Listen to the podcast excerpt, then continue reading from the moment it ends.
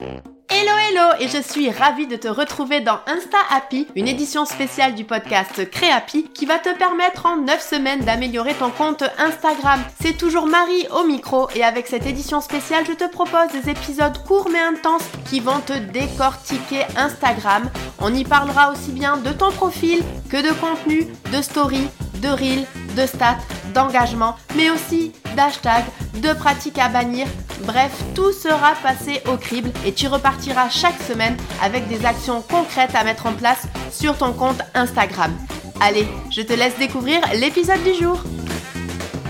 Hello hello et je suis ravie de te retrouver dans le sixième épisode de cette édition spéciale du podcast Insta Happy. Aujourd'hui, on va parler des hashtags. Oh là là là là, je sais que c'est un sujet qui vous plaît et que ça faisait un moment que tu devais attendre cet épisode. Alors, il y a plein de théories au sujet des hashtags. Et mon but avec cet épisode, c'est que je te présente mon point de vue et que tu repartes avec les bons conseils pour choisir tes hashtags. Mais avant, refaisons un petit historique et à la base, les hashtags, ça sert à quoi? Il faut savoir que l'algorithme d'Instagram au tout début ne pouvait pas comprendre ce qu'il y avait dans les posts Instagram. Il ne savait pas si le post parlait de voyage, de produits de beauté, de théâtre, de cinéma, d'artisanat, bref, il ne pouvait pas lire le contenu d'un post pour savoir de quoi il parlait et donc il ne pouvait pas conseiller à telle personne de regarder tel contenu. C'est là que les hashtags entrent en jeu. Aujourd'hui, les hashtags permettent aux robots d'Instagram de comprendre de quoi parle un post. Si un post parle de voyage, le fait de mettre un hashtag voyage indique à l'algorithme que le post parle de voyage. Et donc si un Instanote est intéressé par le voyage, grâce à ce hashtag, cette publication, puisqu'elle utilise le hashtag voyage, pourra être montrée à l'Instanote qui s'intéresse au, je te donne en mille, au voyage. Ça faisait beaucoup de voyages, désolé. Donc on comprend bien que les hashtags sont hyper importants sur Instagram. Mais alors là, je vais répondre dans la suite de cet épisode à deux interrogations qui reviennent souvent. Premièrement, comment bien utiliser les hashtags car j'ai l'impression en fait que j'ai pas trop de résultats, que ça marche pas trop. Et deuxièmement, pourquoi on commence à entendre dire que les hashtags c'est complètement euh, fini, c'est dead sur Instagram? Et je vais d'ailleurs répondre tout de suite à la deuxième question. On pense que les hashtags c'est fini sur Instagram pour deux raisons principales.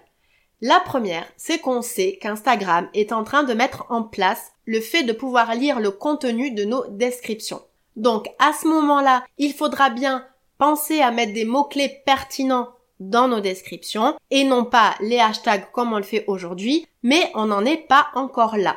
Et ensuite, la deuxième raison qui dit qu'aujourd'hui certaines personnes pensent que les hashtags sont finis, c'est parce qu'elles utilisent tout simplement mal les hashtags et que donc ils n'ont pas de résultats. Et alors si je me permets d'avancer ça, c'est parce que je peux te dire que les hashtags, j'ai essayé de nombreuses techniques et que j'ai encore en 2023 de bons résultats avec des posts pouvant être découverts à plus de 50% grâce à mes hashtags et donc par des personnes qui ne me connaissent pas et qui derrière viennent également s'abonner à mon compte. Donc, Maintenant que j'ai reposé un petit peu euh, les choses à plat, on est ok pour dire que les hashtags en 2023 c'est encore utile. Mais alors justement Marie, c'est quoi ma recette d'un bon hashtag? C'est ce que je te dis tout de suite.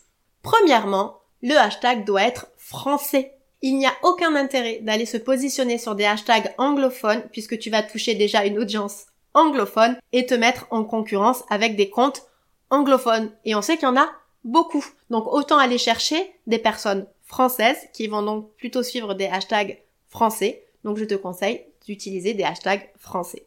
Deuxièmement, le hashtag doit être équilibré. C'est-à-dire qu'il doit être assez recherché et utilisé sur la plateforme, mais pas trop non plus, au risque de te retrouver noyé au milieu de millions de publications et que donc la nôtre ne soit jamais vue. Alors là, je peux te donner une tranche, mais c'est assez approximatif. En général, je recommande entre 10 000 et 1 million de publications, mais si à un moment donné c'est 1,4 million par exemple, on est ok, c'est pas grave, ça va fonctionner.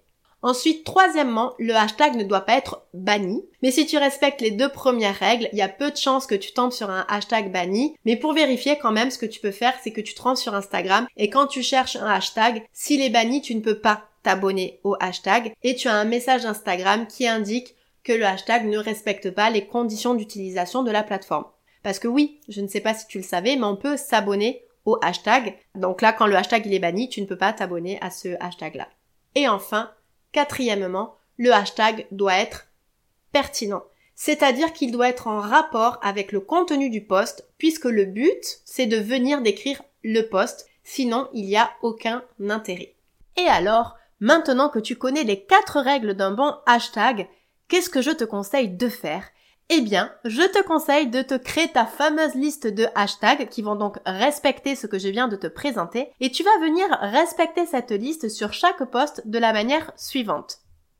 Tu auras une base que tu mettras à chaque poste et qui vont présenter ton activité, les attentes de ta cible et ta zone géographique si tu as une boutique physique par exemple. Puis après, tu pourras venir préciser ta liste avec des hashtags qui viennent décrire précisément le sujet du poste. Par exemple, si c'est un produit, une matière ou une couleur particulière, ou si tu parles d'un fournisseur ou de valeur en particulier. Là, le but, c'est vraiment d'aller chercher des hashtags qui viennent préciser ton poste.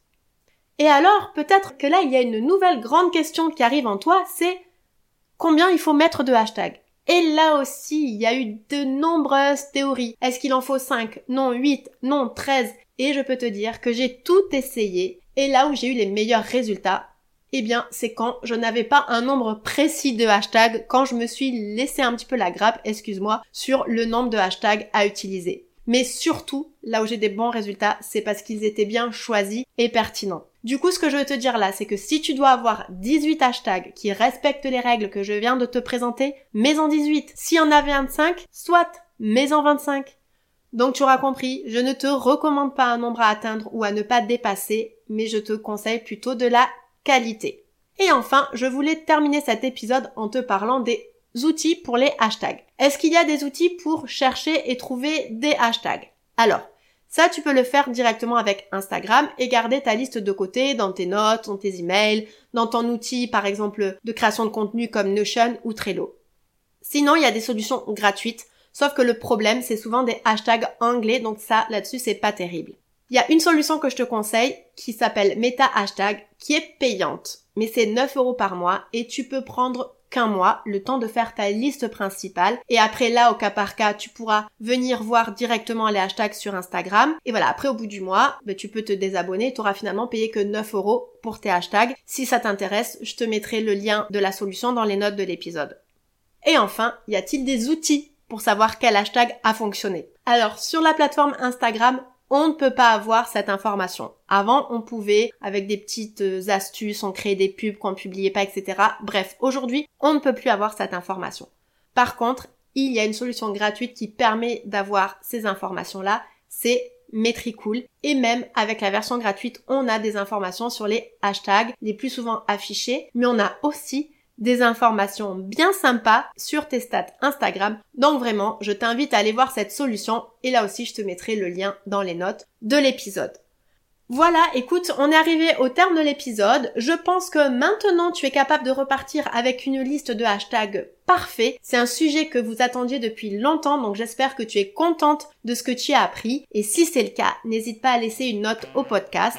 En attendant, je te souhaite une belle semaine et on se retrouve la semaine prochaine pour parler de story. Allez, à très vite, salut